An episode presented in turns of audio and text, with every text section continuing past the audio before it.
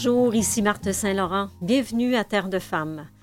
Le mois de l'autisme vient de se terminer sous le thème Le respect de la diversité, ça nous allume.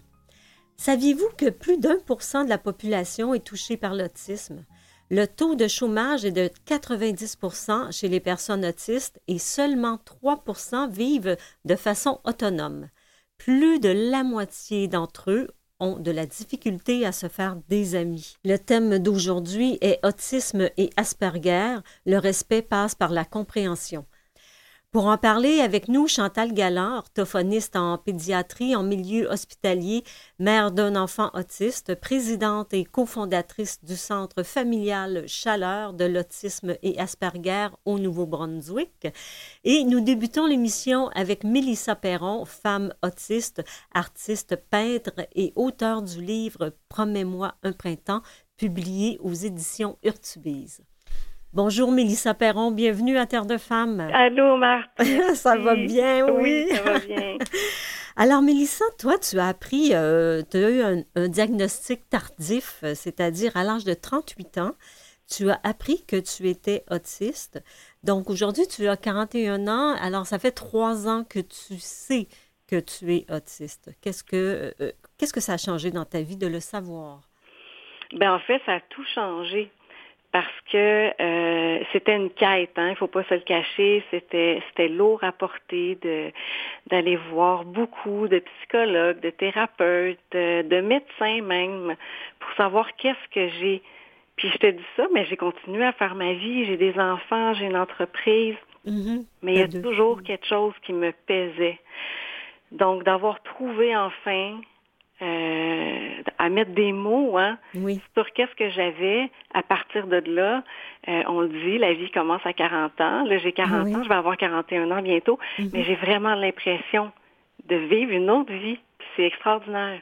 Parce que c'est comme si maintenant tu sais ce que tu as, parce que qu'est-ce, qu'est-ce qui, était si lourd avant? C'est que tu voyais que tu fonctionnais pas euh, comme, comme tout le monde, je peux me permettre de dire ça comme ben, ça. C'est, c'est vraiment ça, oui c'est euh, une anxiété constante, c'est vraiment, on, on, on, se sent différent. Puis ça, c'est depuis que je suis toute petite, là. C'est une différence qu'on sait, mais qui n'est pas visible. Puis même que les femmes autistes, mhm. on, appelle ça un handicap invisible. Puis c'est vraiment ça. C'est pas pour diminuer en disant un handicap. Moi, je me sens vraiment handicapée, puis c'est invisible. Comment tu définirais justement le Comment tu te décris avec le spectre de l'autisme? Ben en fait, moi, ça va être au niveau social. J'ai mhm. bien fait mes leçons. Je, tu sais, j'étais une fille curieuse. Donc, toute petite, là, je me souviens, j'allais à la bibliothèque de l'école et je me demandais comment qu'on peut être charismatique.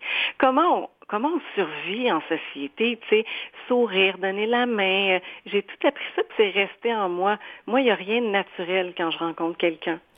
À quel âge tu as appris tout ça? J'étais jeune, là, peut-être en 4-5e année. OK. Avant ça, tu étais, euh, on peut dire, asociale? Non, pas du tout. C'est que j'avais puis, puis j'ai jamais été toute seule à l'école. J'étais une fille qui aime les amis, puis moi j'achetais mes amis avec de la gomme. J'achetais ah mes amis avec oui, parce que je savais pas comment rentrer en contact avec l'autre. Mais après ça, ça fonctionnait parce que des enfants, on joue puis tout ça. Sauf que Marthe, je peux te dire que la question qu'est-ce qu'il y a? J'ai dû la poser un million de fois. Parce que je ne savais pas si l'autre était fâché. Je ne savais pas si l'autre était juste neutre ou si ça allait pas ou si, bon, un grand éclat de rire, là, je mhm. pouvais, mais plus les, visages, les émotions.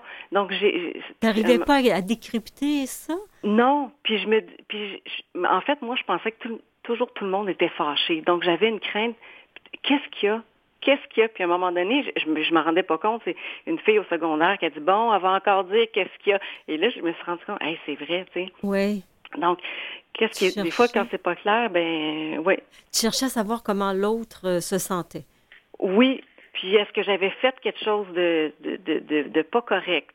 Hum, intéressant. Écoute, euh, toi, tu fais la. Est-ce que tu fais une différence entre autiste et Asperger? On a tendance à croire euh, euh, nous, euh, qui, en tout cas, moi qui ne me frotte pas à, à ça, j'ai l'impression qu'Asperger, c'est je voudrais dire, c'est plus léger que autiste. Est-ce que je me trompe ou euh, ça n'a rien ben, à en voir? fait, l'Asperger, je, peux te donner raison dans, le sens que, tu sais, c'est un spectre. Hein? Donc, moi, les Asperger sont à l'autre bout du spectre. On appelle ça aussi des autistes à haut niveau de fonctionnement. D'accord. Donc, si on dit juste à haut niveau, on va penser, mon Dieu, ils sont vraiment comme... Non, à haut niveau de fonctionnement. Euh, on est dans la société et elle qui m'avait évaluée, elle dit, c'est pour ça que vous souffrez autant, parce que vous vous rendez compte. OK, qu'il y a quelque chose de... Il y a quelque chose, oui, puis dans la société, ben, vous êtes capable de naviguer, mais il y a quelque chose vraiment qui cloche. Mm-hmm.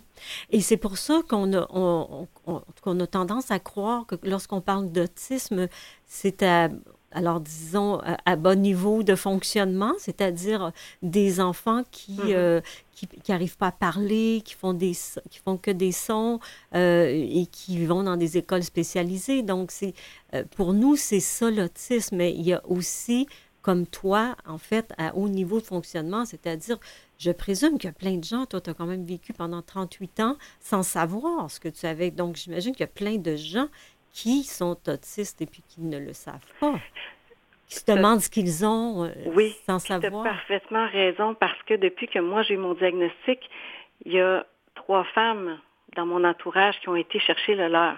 D'accord. Donc, tu sais, les femmes, on, navigue, on apprend à imiter euh, nos amis.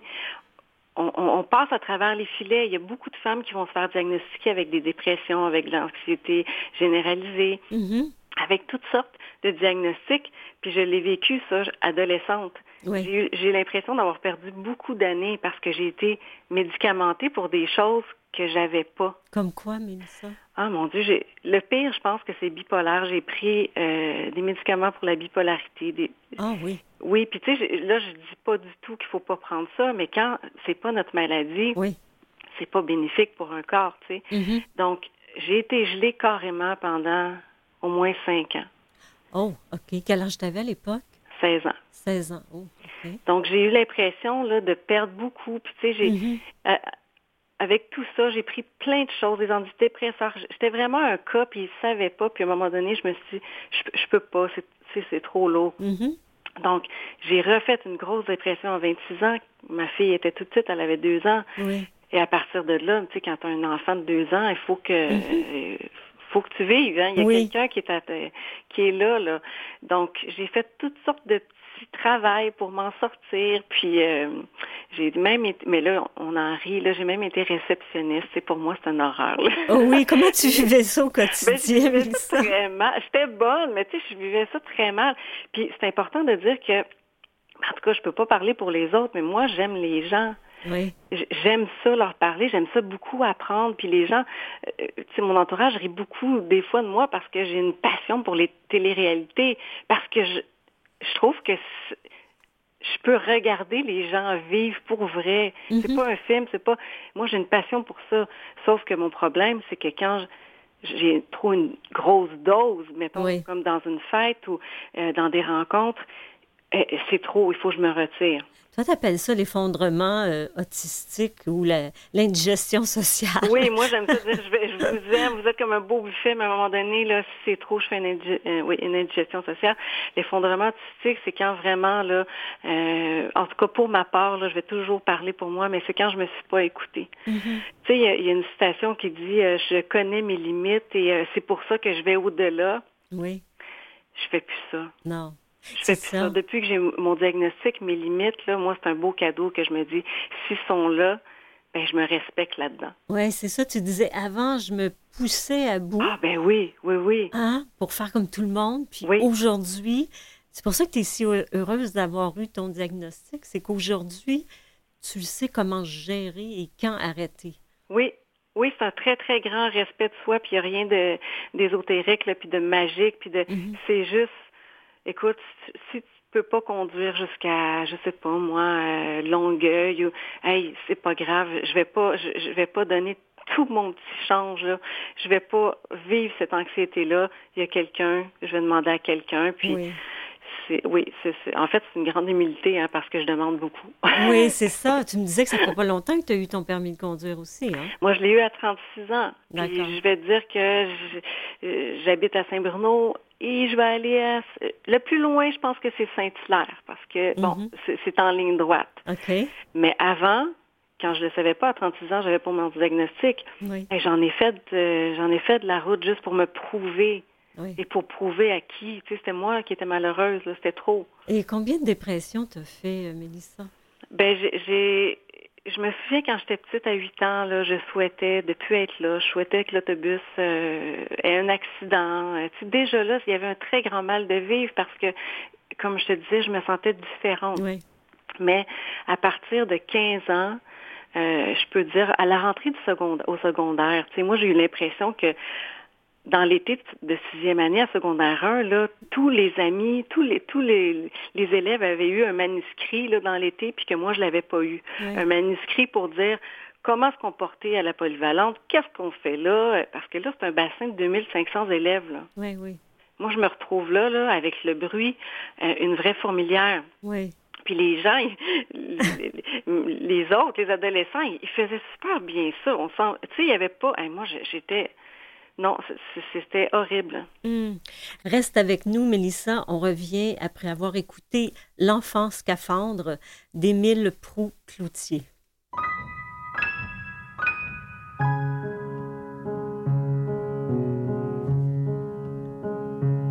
J'aimerais ça être votre ami, mais je sais pas comment on fait pour entrer dans vos vies pour de vrai. J'aimerais ça être votre ami, mais j'ai trop peur de me fendre. Je suis l'enfant scaphandre.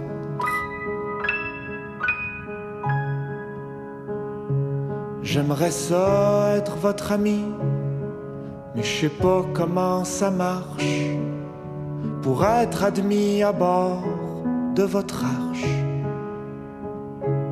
J'aimerais ça être votre ami, mais je sais pas comment me vendre. Je suis l'enfant scaphandre. Vous êtes libre et grand dans la lumière. Vous trouverez mes trésors très ordinaires Entendrez-vous ma voix qui se brise dans ma visière?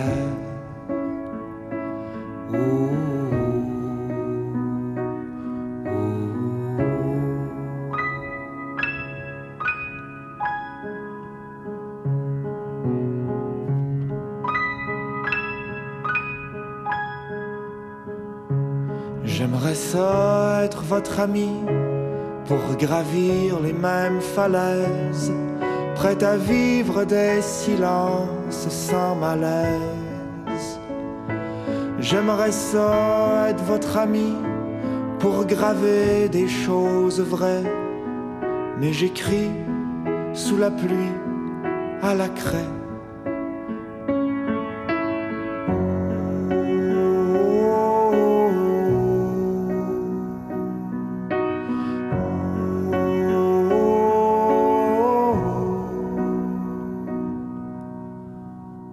Je sais pas être votre ami et je n'ai plus qu'à me rendre au pays des enfants scaphandres.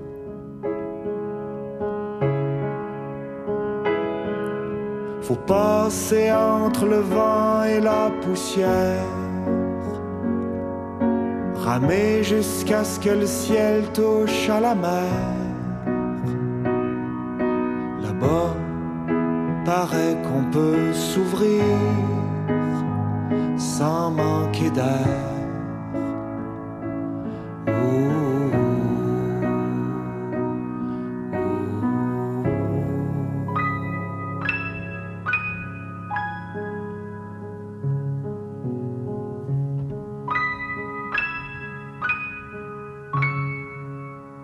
suis en compagnie de l'auteur euh, et artiste peintre Mélissa Euh, qui a écrit Promets-moi un printemps publié chez Urtubise et je vous lis un petit bout euh, de ce magnifique roman.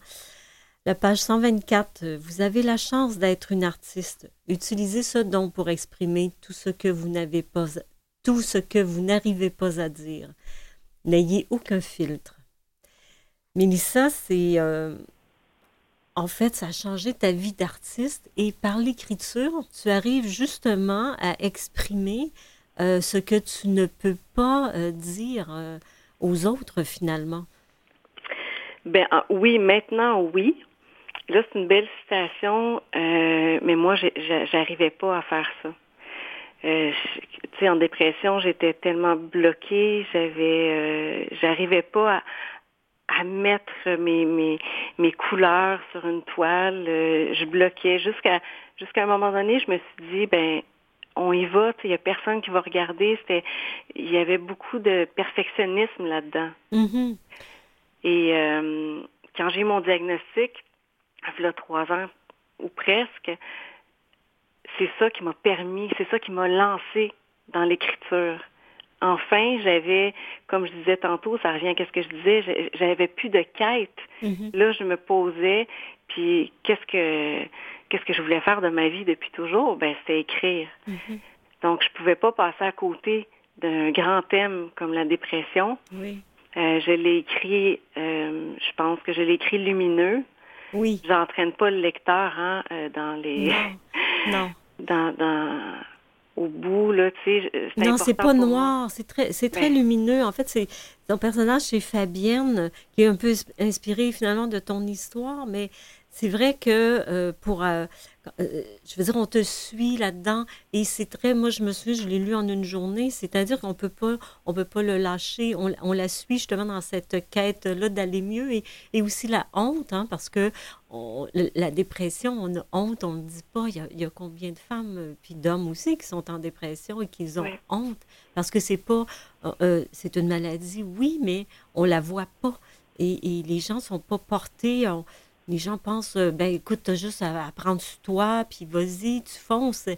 Et c'est un mal euh, qui, qui, qui, est mal aimé, qui est, qui est, mal connu. Ah, qui est mal connu, qui est mal connu. Puis je l'ai dit toujours, tu sais, à chaque fois que euh, quelqu'un, je sais qu'il y a une personne dans l'entourage, bon, qui, qui file pas, qui a une dépression, le message que je dis, on n'est pas obligé de l'avoir vécu.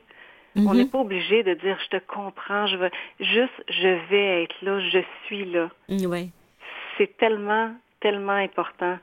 Est-ce qu'on peut dire la même chose aussi à, quelqu'un qui est autiste? Ah, j'aimerais ça me faire dire ça. Oui. oui, j'aimerais ça me faire dire ça. Tu sais, je suis là, puis coûte que coûte. J'ai un grand ami qui m'a dit récemment, mais pourquoi tu nommerais pas les choses? Quand tu veux partir, dis-le. Mm-hmm. Mais je suis pas, on dirait que même si ça fait presque trois ans, je suis pas rendue là encore. Oui. On dirait que je je le sais pas. Peut-être que ça va venir, mais je suis pas encore prête de dire bon ben, tu sais, de vraiment nommer les choses clairement.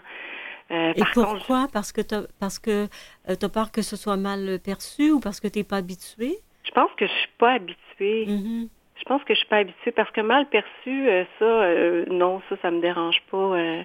Non, je, je me bats plus de ça. Peut-être, oui, peut-être mal perçu. J'ai, je parle là, puis j'ai l'air très bien articulé, puis tout ça. Oui, justement. Quand, quand, Il y a bien des gens, je suis sûre, qui ne croiront pas que tu es autiste.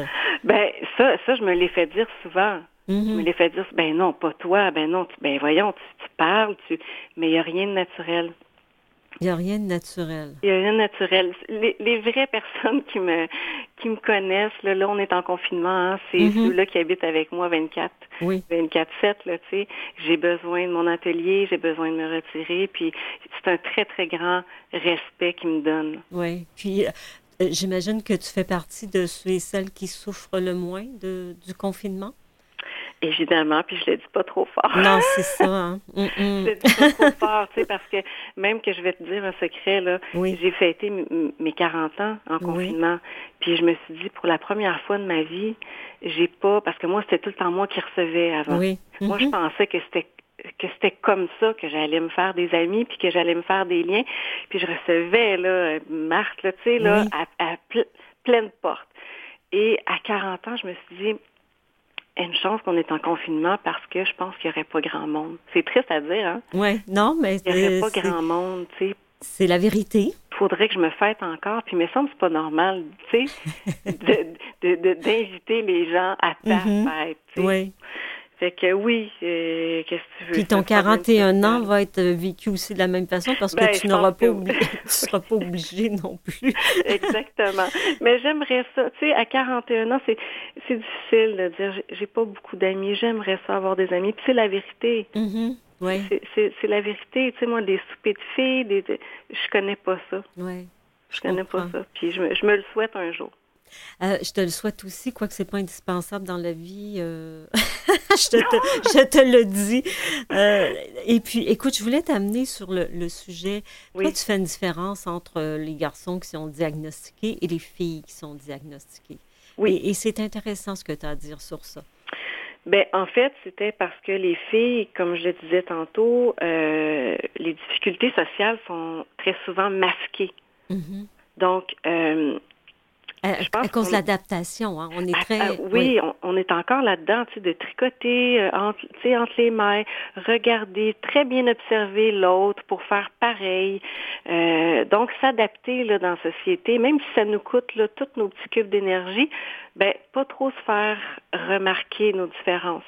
Tandis que les garçons, ben on a... Puis les filles, euh, pour terminer pour les, les filles, euh, oui, on va être pas mal plus sujette à la dépression, à l'anxiété, à puis pour les garçons, qu'est-ce que j'ai lu, c'est que eux, ben ça se présentait un peu différemment, tu sais, euh, peut-être plus de, de crise, si je peux dire, ou euh, ils observent moins, donc ils suivent moins ben, la masse.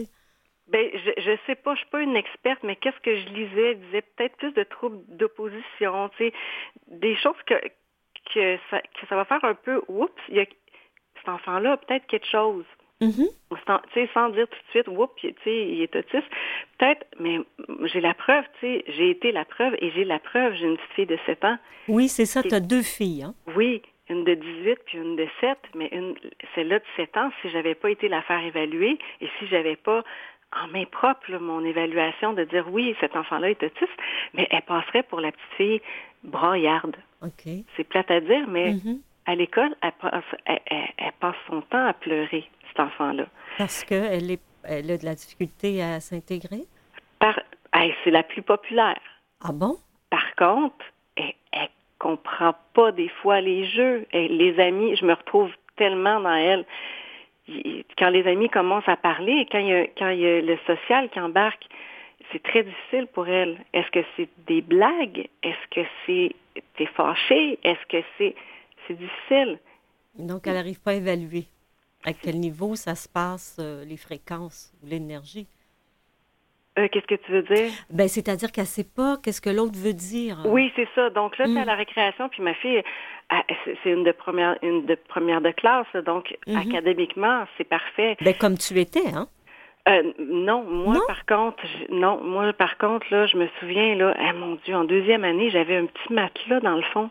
La prof, elle m'avait mis un petit matelas dans le fond pour que j'aille dormir. Ok. Puis pour moi, c'était ma bulle. Mm-hmm. Tu sais, je me, je me sentais avec eux. Tu sais, bon, tout le bruit, tout ça, ça me rassurait, mais j'avais mon coin. Mais ben là, je dis ça, mais ma fille aussi, elle a ça, la prof. Elle a fait un petit coin. Donc, quand elle rentre de la récréation, tu sais, ça, bougé, ça a crié. Ça, Elle a son 10 minutes de lecture sur mm-hmm. ses coussins. En rentrant du dîner aussi. Donc, tu sais, c'est vraiment le social. Puis ta fille la plus vieille, ta fille de 18 ans, Ma fille de 18 ans, ben, on le sait pas encore.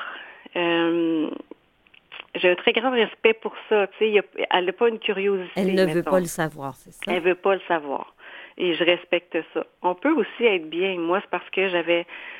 Moi, c'était, c'était, terrible. J'ai été très, très malheureuse de ça. Mm-hmm. Et, c'est pour ça que j'ai, fait de la recherche autant de temps. Si, euh, si les femmes, tu sais, quand je, je te disais tantôt qu'il y avait trois personnes, trois femmes qui avaient été chercher leur diagnostic, ben c'est pas c'est pas toutes de ces trois-là qui l'ont dit.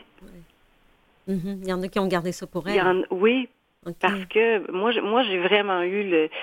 Moi, c'est comme si j'avais une nouvelle extraordinaire, puis c'est une nouvelle extraordinaire. Mais je peux comprendre aussi que on fait cette recherche-là pour soi. Mhm. Puis qu'on est capable de fonctionner très bien en société parce que c'est pas tout le monde comme moi là, qui, qui a la chance d'être dans un atelier puis il y a des femmes qui travaillent 9 à 5 avec des collègues. Mm-hmm. c'est une très belle phrase. Il y a autant d'autisme qu'il y a d'autistes.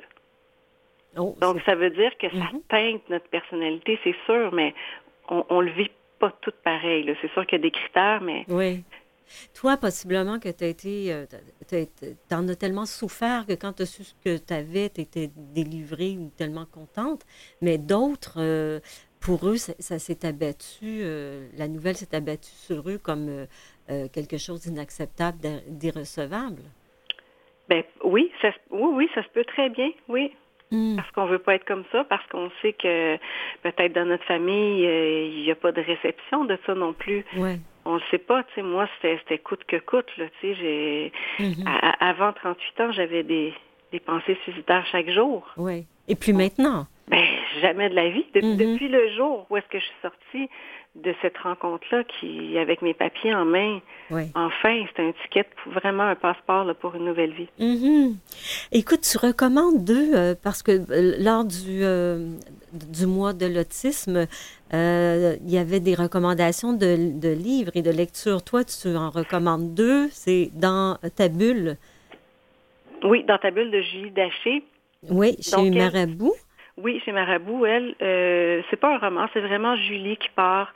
Euh, c'est comme un peu une enquête. Là. À part, elle va jaser avec euh, des adultes autistes. OK. Et puis l'autre livre, parce qu'on n'a plus beaucoup de temps, l'autre livre, c'est 10 choses que chaque enfant autiste veut que tu saches, que vous sachiez. Aussi chez Urtubise. Oui.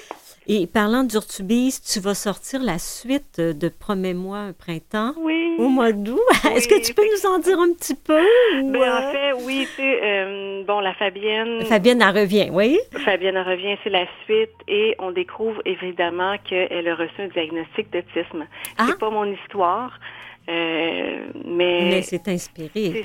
C'est très inspiré. Puis c'est tellement des thèmes riches mm-hmm. euh, et drôles. Euh, bon, il fallait que je passe par là. Puis je pense que la cause là, des, des femmes autistes qui sont diagnostiquées tard, il faut vraiment en parler.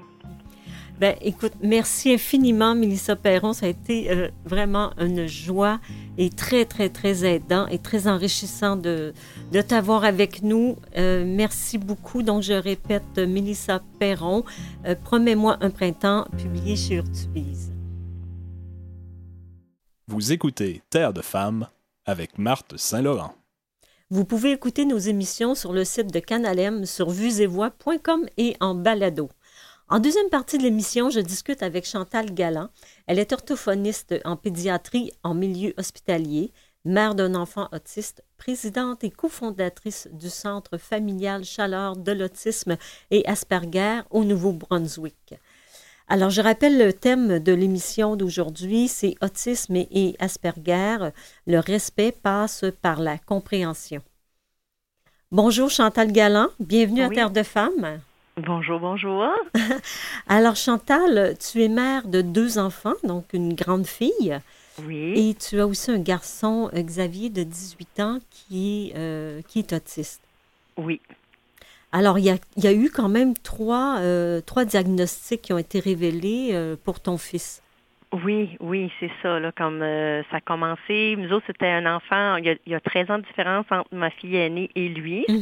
Qui était voulu et attendu. Ça a pris longtemps avant qu'il vienne au monde. Oui. Donc, on était bien excités. C'était mhm. vraiment, on flottait euh, sur un nuage. Mais à l'âge de huit mois, il y a eu, euh, euh, il a décompensé, puis il a fait, il est devenu en, en, coma. Ça fait que là, on a été transféré d'urgence en avion là, de notre hôpital juste à l'hôpital euh, des Maritimes, qui est à Halifax. Oui. Puis de là, on nous a appris que notre fils souffrait d'un désordre métabolique qui était rare.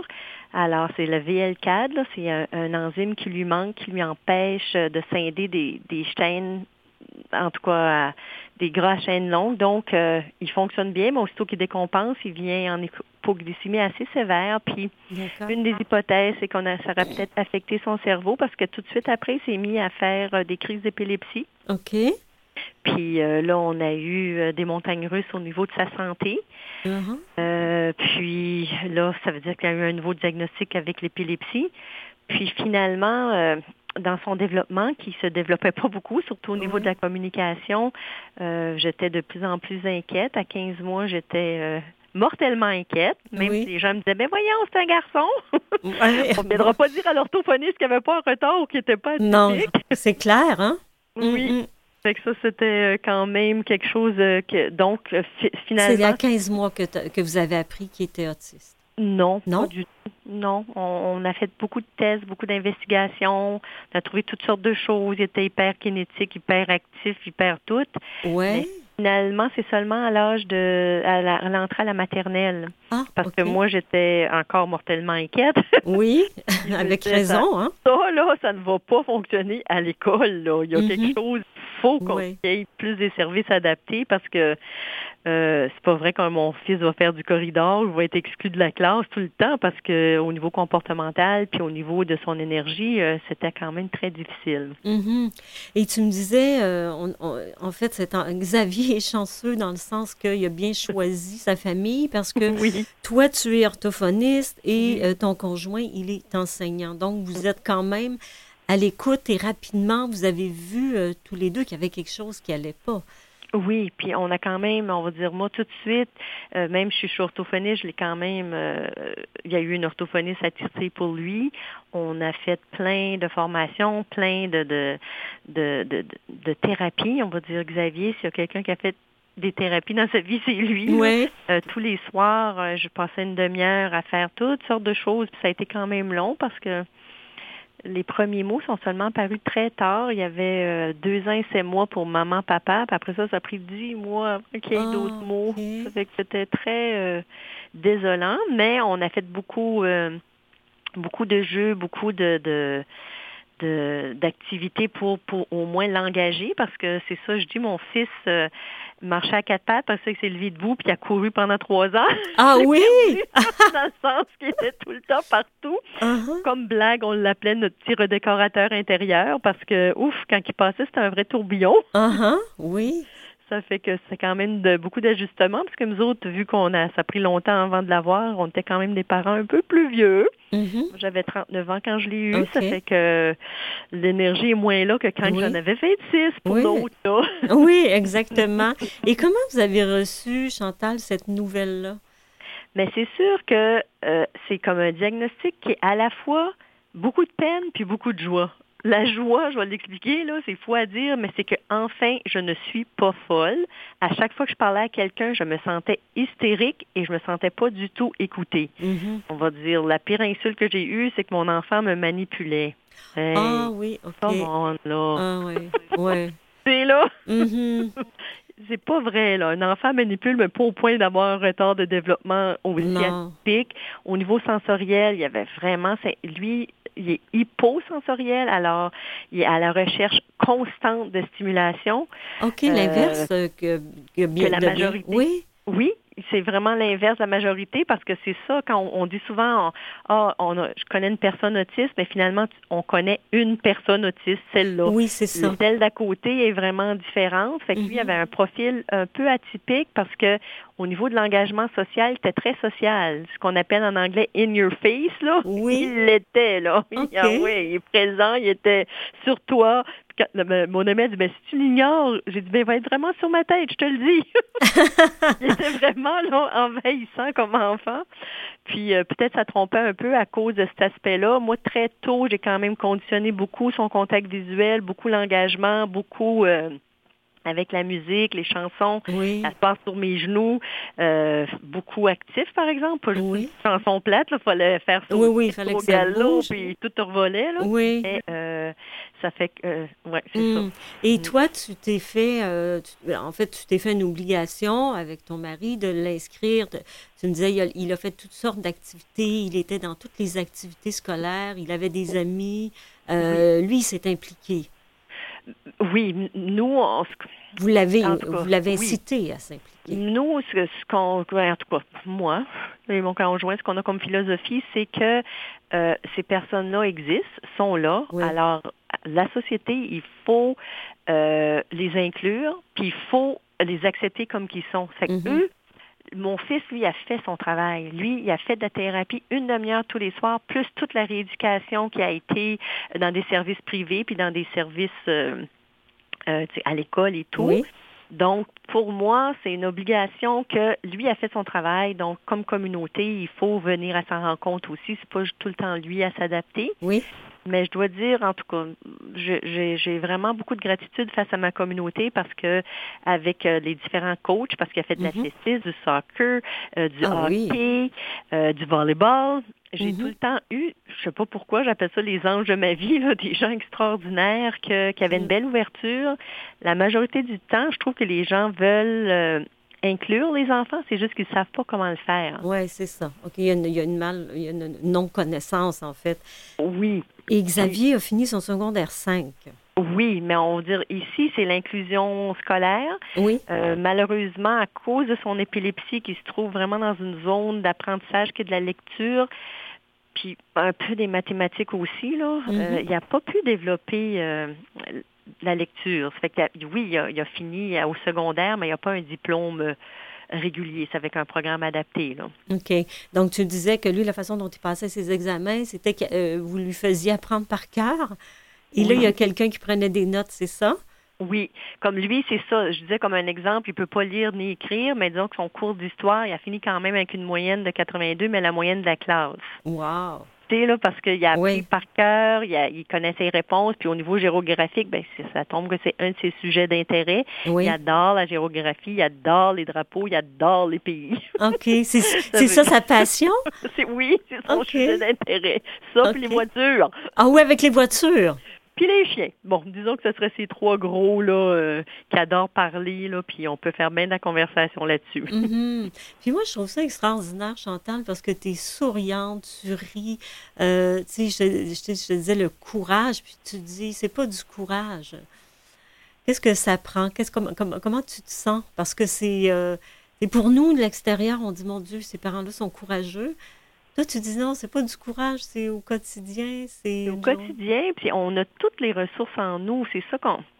Euh, je, donne souvent l'exemple, OK, je suis enceinte, puis on me dit, OK, tu vas avoir un enfant, là, il va être épileptique, il va avoir ce problème-là. En plus de ça, il va être autiste. Euh, voici ce qui s'en vient. Euh, la première chose, j'aurais dit, c'est non, merci. Je, je pense pas que je pourrais passer à travers mm-hmm. de ça. Mais finalement, une des choses qu'on, ben, plusieurs, deux choses qu'on oublie souvent, c'est une des choses, c'est qu'on a toutes les ressources intérieures. On développe ça. On n'a pas le choix de s'adapter. Je sais que ma mère, elle me dit des fois, oh, comment tu fais, comment tu fais? Ben, j'ai pas mhm. à faire. C'est comme ça. Puis, je vais pas commencer à m'apitoyer parce que là, ça va être terrible. Oui. Puis l'autre chose que, que j'avais pas pensé ou envisagé, c'est comment que j'allais rencontrer des personnes extraordinaires sur mon chemin qui, qui va, est venu m'aider. On dirait à l'école, euh, les, les aides qu'il y avait eu en classe, les accompagnatrices, toutes des gens formidables qui ont permis à Xavier de progresser, de se développer à la garderie. On veut mm-hmm. dire tout ce qu'ils ont fait. À un moment donné, vu qu'ils parlaient pas, on avait quand même signé plusieurs gestes. Mais tous les enfants signaient, dont l'éducatrice, là. C'est extraordinaire quand même, là. Oui puis de, de, de, faire des accommodations. On dit, vu qu'il est hyper actif, puis il était pas mal partout, on était obligé de quand même accompagner euh, beaucoup les, mm-hmm. les, instructeurs pour faciliter. J'ai dit, si tu veux avoir son attention, prends la rondelle dans tes mains, sinon jamais, lui, s'il voit une rondelle, oui, oui, c'est ça. il pourra pas t'écouter.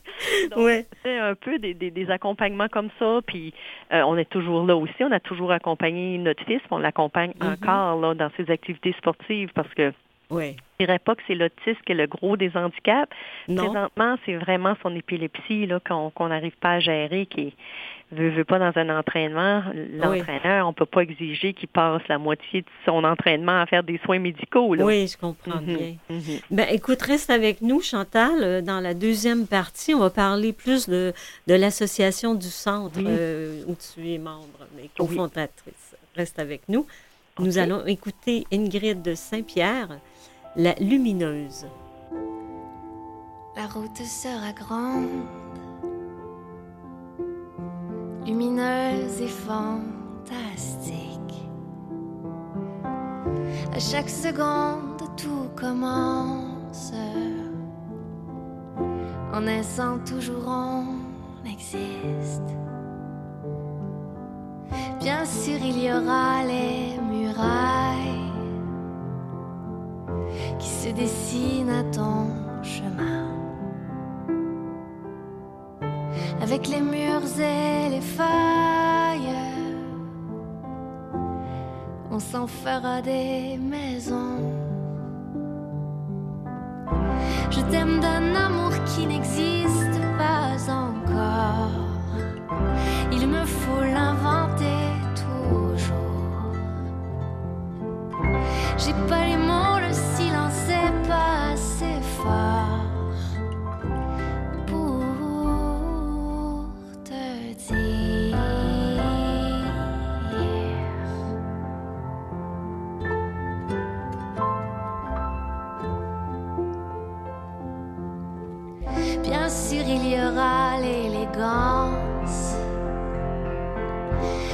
laquelle tu aimeras.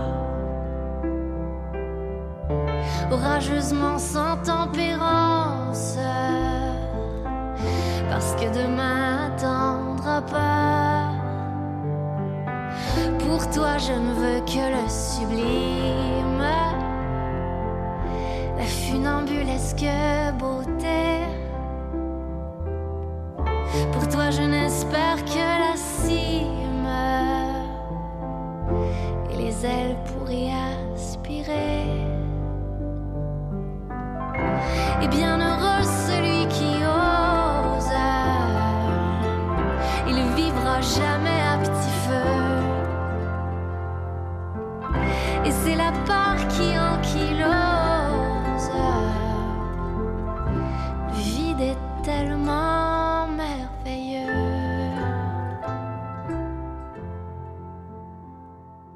Nous sommes de retour avec Chantal Galland, présidente et cofondatrice du Centre familial Chaleur de l'autisme et Asperger euh, au Nouveau-Brunswick.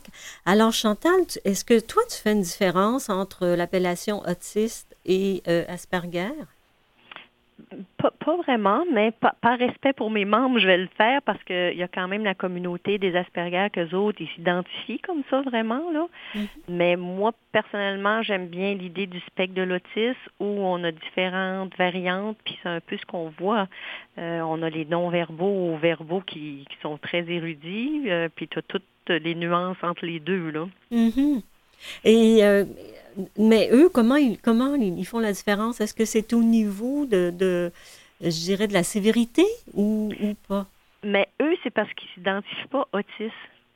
Ils s'identifient vraiment plus Asperger. Donc, c'est pour ça qu'ils, euh, quand on discute, parce que souvent, les Asperger, on appelle ça les autistes de haut niveau. De fonctionnement, c'est ça? Oui, c'est ça. Donc, euh, eux, ils ont comme une communauté, puis ils vont plus s'associer à ça. C'est que c'est comme si un peu on leur enlève euh, la communauté. Il y a eu un peu ce débat-là, là, je sais pas, avec la communauté qui est, qui est malentendante, mais qui n'aime pas qu'on dise malentendante ou perte auditive. Eux autres, ils se considèrent comme des sourds.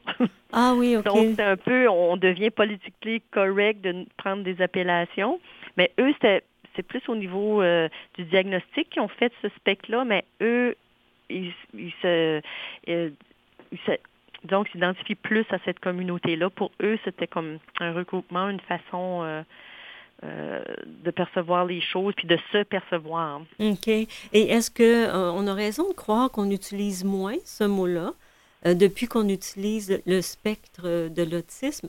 Parce qu'avant, on disait autiste, Asperger, et là, de- de- depuis qu'on utilise spectre de l'au- de l'autisme, Oui. ça englobe les deux, puis on utilise moins Asperger. Est-ce qu'on a raison de, de croire ça ou... euh, Oui, on a raison de croire ça. Là. Puis euh, je, je pense qu'il y a quand même plus de sensibilisation qui se fait parce qu'avant, la majorité des, des autistes étaient diagnostiqués, euh, des, des personnes atteintes d'autisme étaient diagnostiquées avec d'Asperger, mais maintenant, ils- vont moins avoir ce diagnostic-là. Fait que je pense que dans, dans 10 ans, on n'aura plus cette même, euh, même discussion-là. Mhm. Et on- euh, j'ai déjà lu euh, qu'on disait qu'on on ne doit pas dire ou, ou que c'est c'est erroné de dire atteint d'autisme parce que Oui, c'est c'est pas une maladie. Est-ce Oui, que c'est vrai. vrai, ça? Oui, c'est vrai, puis je viens de le faire. Ah, je, je te dis pas ça pour. euh, ben, tu sais, je me disais, écoute, est-ce que. Pourtant, mais, mais, tu, tu le fais, mais tout le monde le fait. Mais ils disent que c'est un état, c'est une condition qu'ils ont, puis que c'est de- de- d'apprendre à, à- à accepter qu'ils ont cette différence-là. Mhm. Pour eux, comme moi, des fois, je dis, ben, mon fils, lui, il vit comme ça. Il voit pas qu'il y a cette différence-là, il est comme ça. Oui. Et qu'est-ce que tu dirais, Chantal, à des parents qui, euh, qui reçoivent ce diagnostic-là, que leur enfant euh, a le spectre de l'autisme?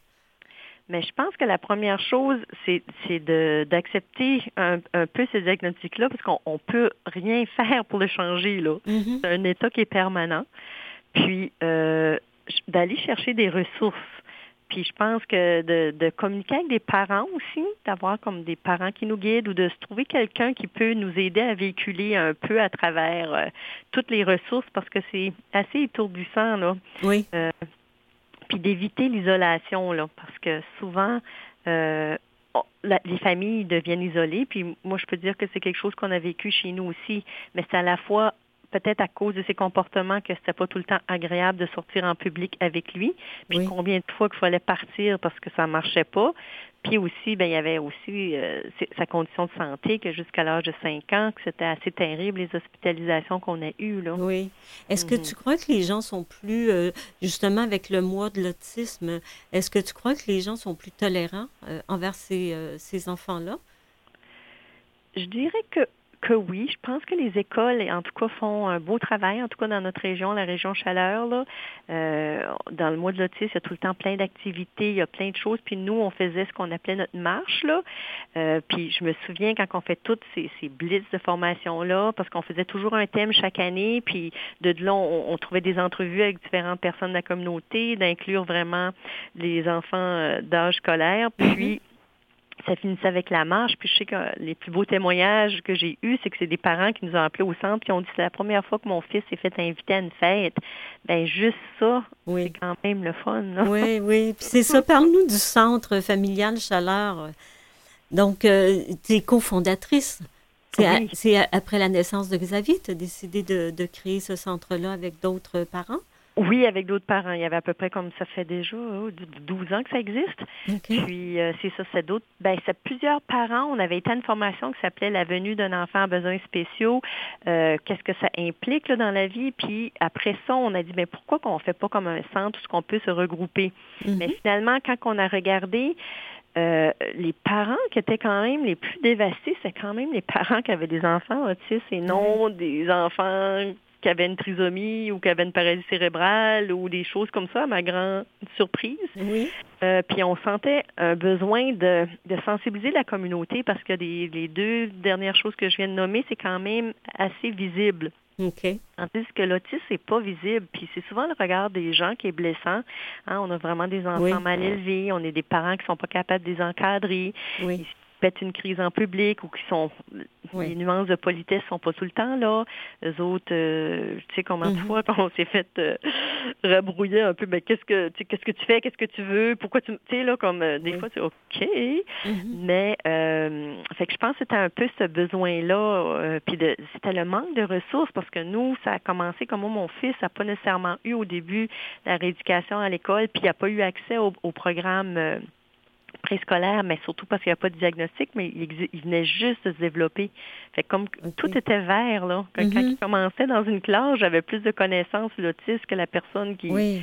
Qu'elle interagir avec. Là. Ça fait que c'était un peu un, un défi, mais je dois vraiment féliciter comme la province parce qu'ils ont vraiment fait un, un tour de 360. Il y a eu plein de formations. Maintenant, on a des, des assistantes euh, en éducation qui sont spécialisées en autisme. On a des programmes. On va dire, des fois, je regarde pour les des jeunes là, parce que je m'occupe toujours de la transition scolaire.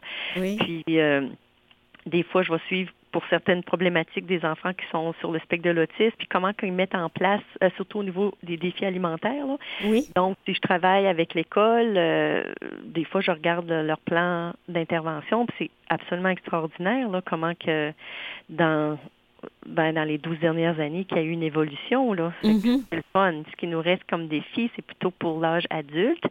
euh, le milieu du travail, l'autonomie, les milieux supervisés, on n'a rien, pas beaucoup de choses. Non, c'est ça.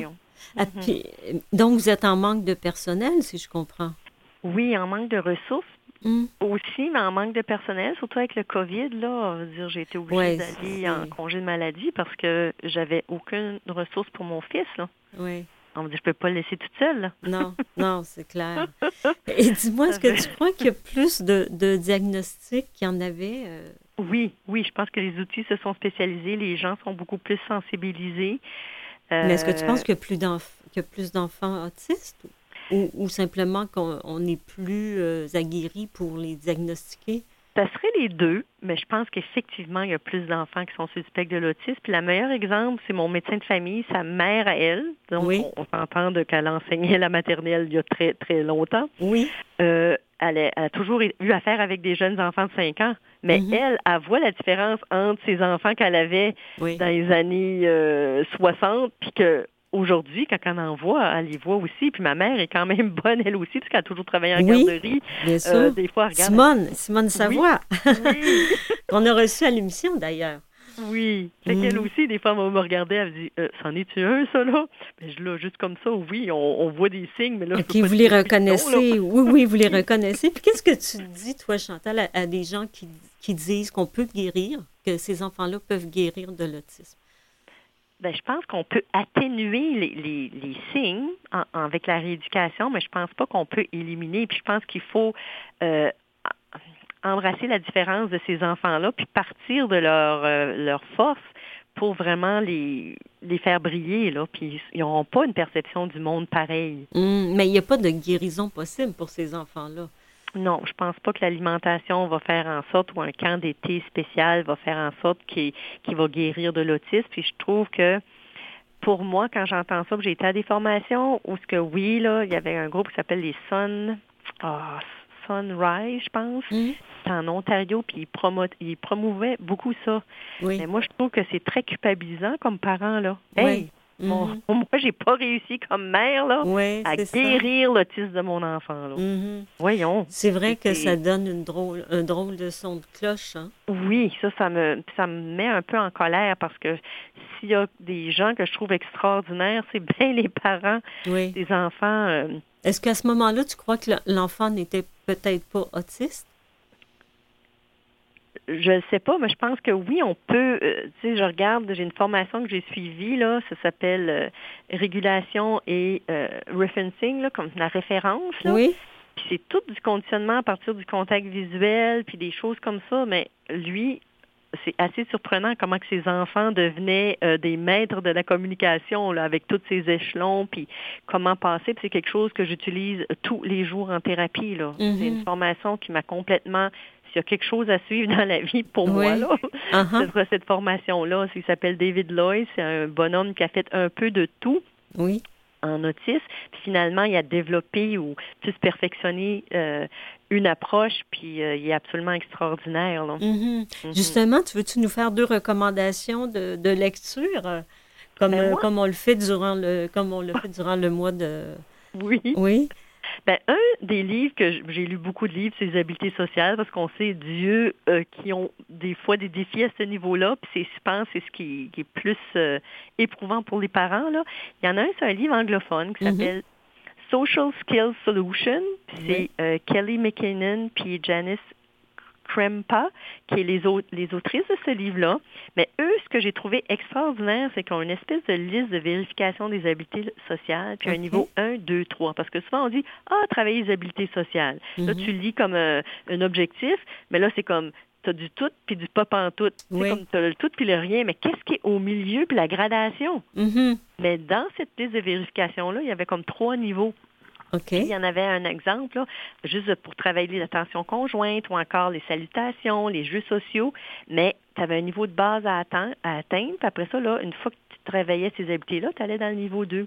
C'est un programme qui m'a vraiment aidé parce que euh, c'est sûr qu'en ayant de la formation en orthophonie, j'étais capable de beaucoup ben oui. dans le plan d'intervention de mon fils. Puis, une des choses, c'était ses habiletés sociales. Donc, euh, avec son intervenant, là, j'ai OK, là, on va prendre toutes ces habiletés libres, puis là, on va mettre des objectifs. Mais j'ai parti de cette liste de vérification-là pour aller travailler la conversation, parce que lui, c'était comme ça tout le temps. Au début, il faisait pas de conversation, puis après ça, ben, il parlait juste sujets d'intérêt. Oui. C'est comme pas s'occupait pas des autres. Là. Moi, ma soeur, elle a un chien, ta ta ta ta ta ta. Là, j'ai OK, là, on a travaillé pendant un an, mais ça, qu'est-ce que tu pourrais poser comme question? Ouais. Parce que l'autre aussi, là, Uh-huh. là, tu parlais de quoi, là, ton chien? Qu'est-ce que tu pourrais poser comme question? Ah, ben, peut-être demander s'il y a un chien. Bonne Bon. idée. Chantal, on doit, se on doit se laisser sur ça. Donc, Oui. le, de- le deuxième livre, c'est Le casse-tête de mon autisme, Oh, euh, de oui. l'ombre à la lumière euh, de Marco Arsenault. Alors, Oui. écoute, c'est tout le temps qu'on a. Merci infiniment de nous avoir éclairés. Euh, écoute, merci, merci, merci. Donc, Ah, ben, euh, ça me fait plaisir, puis merci hein, de m'avoir invité, c'est un immense plaisir, Chantal. Alors, merci à mes invités, Mélissa Perron, artiste et auteur, euh, Chantal Galland, orthophoniste et euh, présidente du Centre familial Chaleur. Merci à toute l'équipe sans qui cette émission ne serait pas possible. Lynn Roy à la recherche, Mathieu Tessier à la mise en onde et Louis Garon, chef d'antenne à Canalem. Un merci tout particulier à vous qui nous écoutez. Je vous souhaite une agréable semaine et je vous partage cette citation de mon invité Mélissa Perron. J'ai souvent pensé que j'avais tourné en rond. En réalité, c'est que je prenais mon temps pour faire ma connaissance. Ici Marthe Saint-Laurent qui vous dit à la semaine prochaine.